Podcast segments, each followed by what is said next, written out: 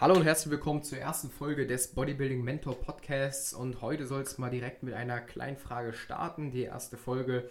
Und zwar werde ich häufig gefragt, wie es denn bitte sein kann, dass ich als Sportler nur fünf bis fünfeinhalb Stunden Schlaf jede Nacht habe, beziehungsweise jede Nacht schlafe.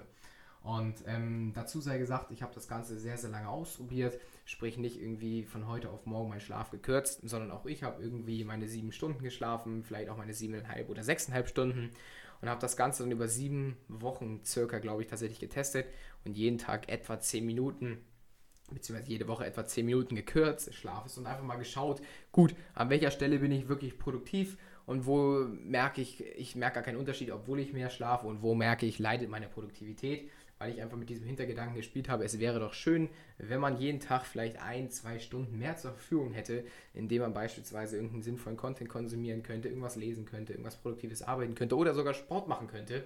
Gerade für die, die jetzt auch vielleicht ähm, arbeiten, also oder die arbeiten, ist das vielleicht eine gute Möglichkeit, einfach mal zu testen, wie viel Schlaf eigentlich, wie viel Schlaf braucht man eigentlich wirklich. Denn dann könnte man vielleicht einfach schon am Morgen das Workout durchziehen und müsste es nicht erst irgendwann am Abend machen.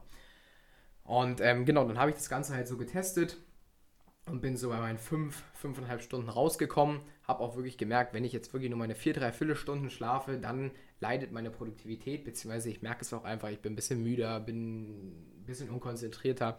Aber wenn ich zum Beispiel auch meine 5, 3 Viertelstunden schlafe, merke ich jetzt keinen großen Unterschied zu, wenn ich 5,5 Stunden schlafe oder selbst wenn ich 7 Stunden schlafe, fühle ich mich nicht fitter, als wenn ich meine 5,5 Stunden oder 5 Stunden schlafe.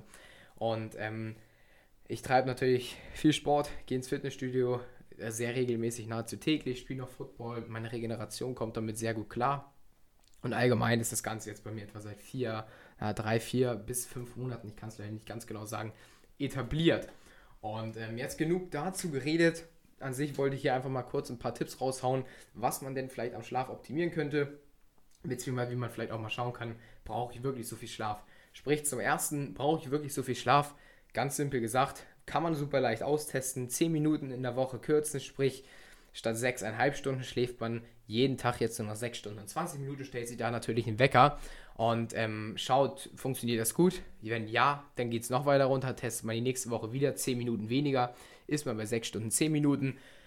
Und so kann man das ganz gut austesten. Vielleicht kommt man auch bei 5,5 Stunden raus, vielleicht bei 5 Stunden, vielleicht merkt man aber auch, hm, das ist gar nichts für mich. Also ich brauche schon meine 6,5 Stunden oder man merkt vielleicht sogar, wow, wenn ich 20 Minuten länger schlafe, bin ich viel, viel produktiver, als wenn ich irgendwie diese 20 Minuten weniger schlafe. Und dann rechnet sich vielleicht am Tag wieder, oh, das ist im Endeffekt produktiver die Zeit genutzt, als wenn ich es nicht tue. Das heißt, vielleicht lernt man auch, dass man noch 20 Minuten länger schlafen sollte.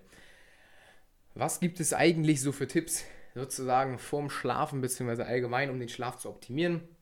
Die erste große Sache, die wahrscheinlich bei einigen oder bei vielen bekannt ist, aber tatsächlich nicht von allen wirklich angewendet wird, ist einfach zwei Stunden vorher keine große Mahlzeit essen und den Körper bzw. den Magen nicht unnötig damit belasten, irgendeine große Mahlzeit zu verdauen.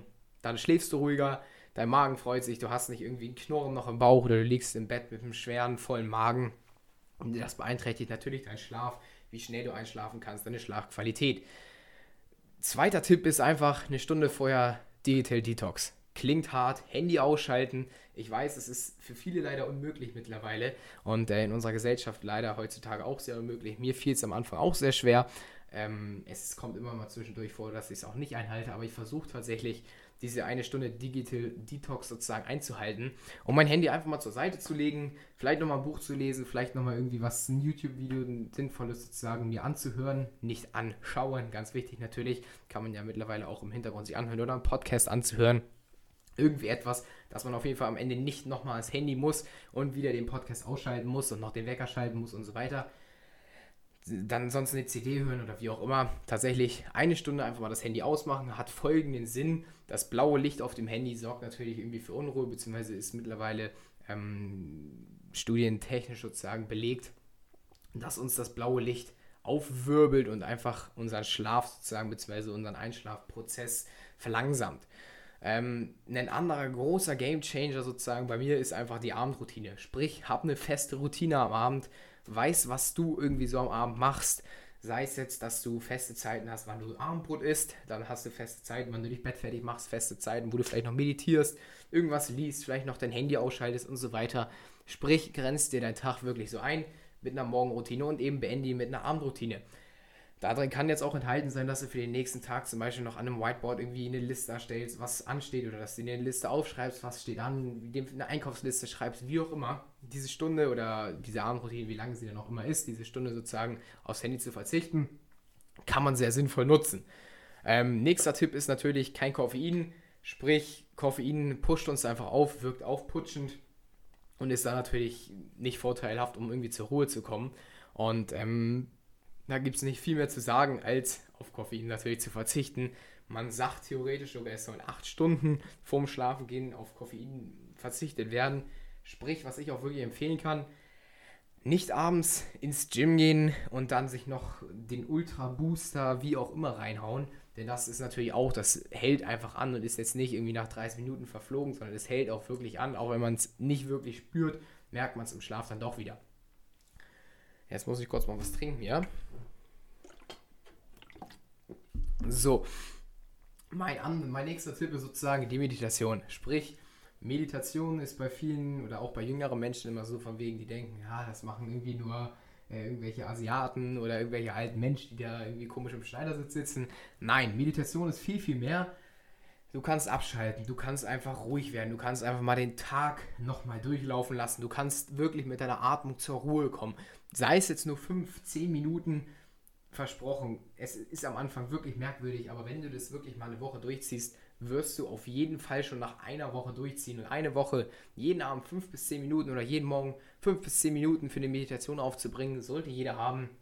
Nach einer Woche wirst du es auf jeden Fall merken, dass du viel, viel ruhiger dadurch bist, viel gelassener am Abend bist, viel besser einschlafen kannst. Und genau, das wäre so viel zur Meditation.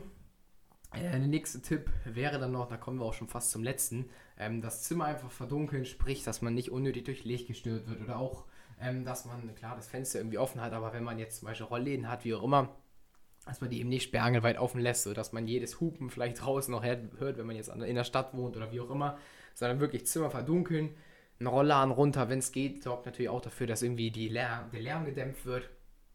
Und das wäre es dazu. Letzter Punkt, einfach 18 Grad Zimmertemperatur. Das ist so aus Studien gesagt immer, dass das so die optimale Temperatur ist, um ähm, sich sozusagen wohlzufühlen beim Schlaf. Und ähm, deswegen auch nochmal die Empfehlung an die Temperatur. Schauen, dass das Zimmer nicht zu warm ist, aber auch wirklich nicht zu kalt. Und dann wäre es das auch gewesen. Kurze, knackige Folge, knapp 8 Minuten.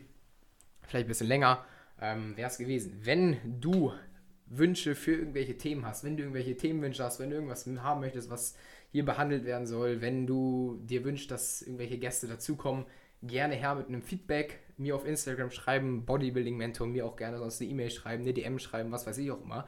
Ähm, genau, und dann ansonsten würde ich mich natürlich immer über Feedback freuen, wie auch immer. Und ähm, hoffe, dass es dir gefallen hat, hoffe, dass du irgendwie was aus dieser Folge mitnehmen konntest, sei es jetzt nur eine Sache, die du irgendwie mitnehmen konntest, dann würde mich das schon sehr freuen. Und ähm, dann würde ich sagen, wir sehen uns einfach im nächsten Podcast wieder. Bis dann.